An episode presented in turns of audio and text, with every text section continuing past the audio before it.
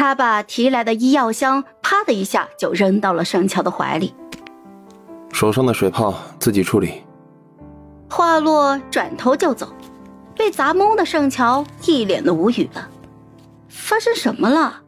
为什么他爱豆好像很生气的样子呀？一直到大家上楼睡觉，霍希都没有跟盛乔说过一句话。他性格本来就淡漠。其他人也没有察觉有什么不对，但是盛乔作为他的资深粉丝，对他的情绪变化以及细微表情，那可谓是很了解的。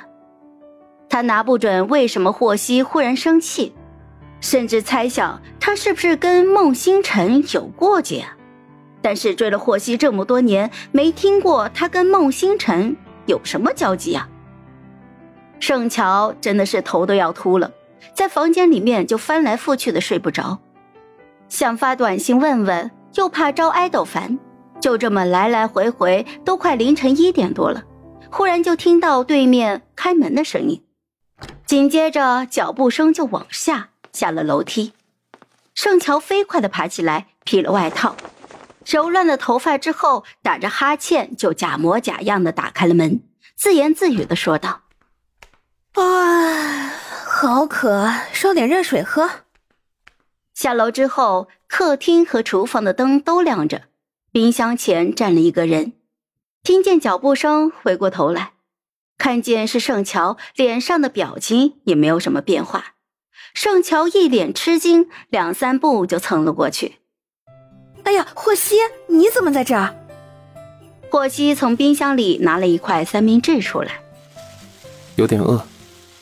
做事就要撕开，盛乔一把就把三明治夺了过来。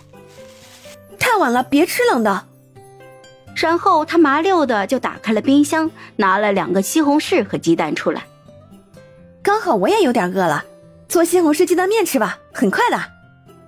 说完，不等霍希回答，就小跑进了厨房。霍希在原地站了一会儿，面无表情的就跟了过去。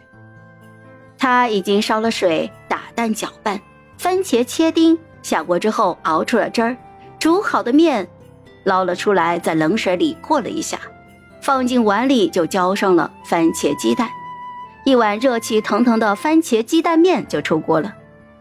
霍希在他的对面坐了下来，拿筷子拌匀了，埋头就开吃，他就咬着筷子，笑盈盈的将他看着。眼里的温柔和喜欢几乎要溢出来了。眼前这个人是他喜欢了六年的人，盛乔看着他从练习生出道，一步一步走向如今的辉煌。六年过去了，对他的喜欢却依然如当年，炙热浓郁，半分也不曾消退。他就是有这样的魅力，让人越来越爱。这个人，他真的是喜欢的不得了。霍希冷不丁的就抬头对上那抹炙热的视线，盛乔一愣，飞快的埋下了头，夹了一筷子的面就塞进了嘴里，耳根却悄悄的泛红了。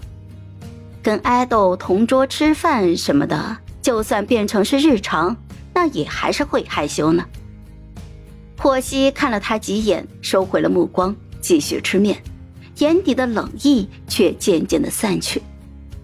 好在之前大家洗漱睡觉，观众都走了，直播间几乎没有人察觉这一幕。吃完饭，盛乔就麻溜的把碗端走洗了，还催促他上楼睡觉。霍希打量了他几眼：“你不怕鬼了？”“不怕了，我有护身符。”回到房间之后，他把签名照给拿了出来，放在枕头的下面，被守护的感觉终于又回来了。这一晚，他睡得比往常都要好。